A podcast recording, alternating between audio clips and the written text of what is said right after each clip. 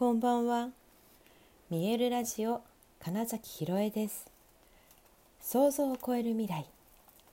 自然はいつも大きな愛で包み込み真実を伝えてくれる。ネイチャーメッセンジャーをしております。はい改めましてこんばんは。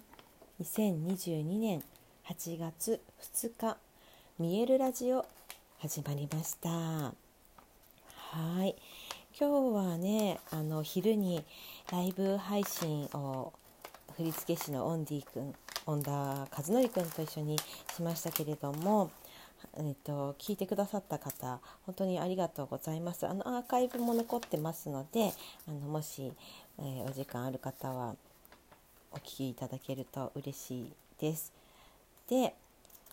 あのー、やっぱね恩田君はあのご自身もねお話ししてましたけれどもあのベースが一緒なんですよねその私がいた早稲田の演劇研究会っていうねその最初に入ったサークル演劇のサークルの後輩なんですよ。で彼はその後、えーと大学を卒業してからかな？に劇団四季に入ってでえっと、それも29で辞めてでこう30の時からはもう振付師と歌ってお仕事をしているんですけれども。ねあのもともと本当にね今日は結構その演劇研究会劇研のお話に、ま、いくつかなったんですね。で、えー、話しているうちに 恩田君が言ってたのがそうあの今ひろえさんの言葉がトリガーとなって いろいろなことを忘れていたことを思い出していますとか言ってましたけれどもいや本当にそういうことってありますよね。あの自分では全く記憶のこう彼方にというかあと特に嫌なことだったりするとねあんまり思い出してもしょうがないじゃないですか反数してもそれはただ単にこう嫌な気持ちになるだけ。なんだけど今日そう私と話すことでその嫌だなと思っていたことが実はあそっかそれがあったから今があるって本当に思えた。そこにあの体験に感謝が生まれたって、えー、言ってくれたのが私はすごく嬉しかったしなんか私自身はいつもそういう物事捉え方だしやっぱ全て過去の全ての自分に感謝するしかないなってことがいっぱいあるなって思っているんですね。なのであのコーチングしてても本当の意味であの過去に何て言うんですかねいや今日とのライブでも話しましたけど実はトラウマっていうものって、うん、ないって言える いやもちろんこれ本当にねあの本当の意味でもなんか虐待を受けてどうのこうのとかなっていくとちょっとその線引きは難しいんですけれどもでもその無理くりトラウマとかにしなくていいんですよ。あのあとねよくうんなんだ言葉で使うブロックみたいなこととかも別に本当にどっちでもよくってそう捉えたいから捉えてるわけじゃないですか本人が。で本当にどんなになんかひどいというような一般的に見てひどいと思うような過去があってもなんかめちゃくちゃ強く生きているなみたいな人も皆さん多分誰かしら、ね、お話を聞いたりしたこともあると思うんです。みたいなことを考えるとですよ本当にだからそれそれさえ本当に今自分がそうどれをどう捉えてるかとか、えーと、死ぬまでにどうしていきたいのかってことでしかないんだなって思うんです。うん、なんかそれをだから恩田君がどどんな、うんとその嫌な思い出を自分の心の傷がどのくらい深かったかはさておき今日を話すことによってそれが感謝 に変わったって言ったのはいや本当にすごく大きな一歩というかだなって私は感じましたしね。私は結構そういうふうにしてあ本当にその人が自分の人生を、うん、自分らしく豊かに生きていけることがすごい素敵だなって思うので、まあ、そういう意味で、えーと、コーチングだったり、まあ、それ以外いろいろとねえっ、と何て言うのかな。まあ、見える体ほぐしもそうですし全部のことがそうやって私の中で、えー、その人自身が本当の自分を思い出すということに結構特化しているなっていうのを逆に私は今日音楽と話すことで改めて気づけたっていうのはすごく大きかったなと思っていやありがたい時間でしかないなってやっぱり思いました。そうこのね誰かがやっぱいるから自分のことが分かるっていうのはすごくポイントでそういう意味でやっぱり人間は本当の一人では絶対にどうやっても生きられなくてもうそれはえっとご飯一つとってもね例えばカレーライスを食べますよって言った時にねそこには、うんと、野菜を作った人がいて運んでくれた人がいて売ってくれた人がいてとか、いろいろなもうね人が絶対関わってくるわけですよ。だから自給自足してますって人でさえそれはどこかから何か道具を買ってきたりって言った時点でもう絶対他人が介在してるから本当の一人で生きることができないのであれば、え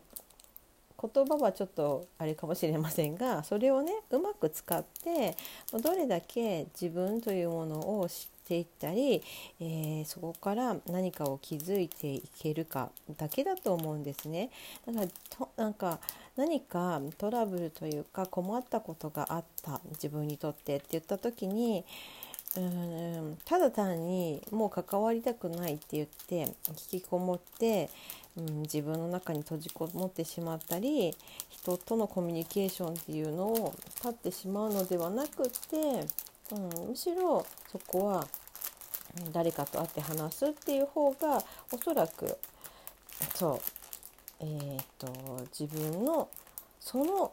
困ったっていうのがすごい速さで解決する可能性があるっていうことなんですね。そうだからあの自分一人で考えますっていうのいや別にそこその時間も大事なんですよ。自分に向き合う時間という意味で一人になる時間も大事なんだけどでもそのその時間とかその例えばうん家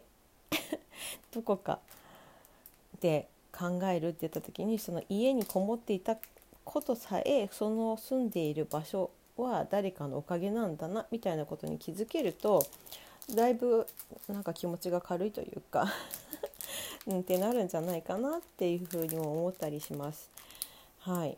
もう今日本当それはだからあ本田君とこうやってまだね2回目ですけれども、えーと壁打ち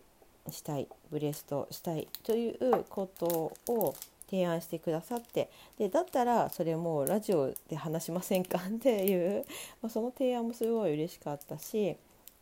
まあ、それは、まあ、でも私たちだからこそなんかできるっていうか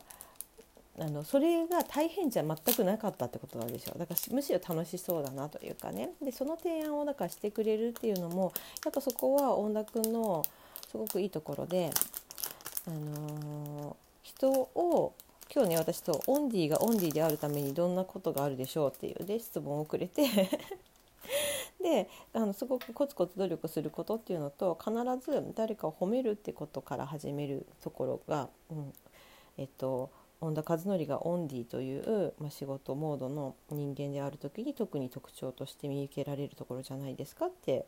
言ったんですけれども、まあ、まさにそのおかげで、えー、私のすごくそのいいところっていうのを知ってくれて提案してくださったっていうこととそう私たちが特にそのやっぱいたサークルでエチュードと言われている即興で何かいろいろやっていくその場で、えー、自分の中にあるものを提示していくという練習稽古がすごく多かったんですよ。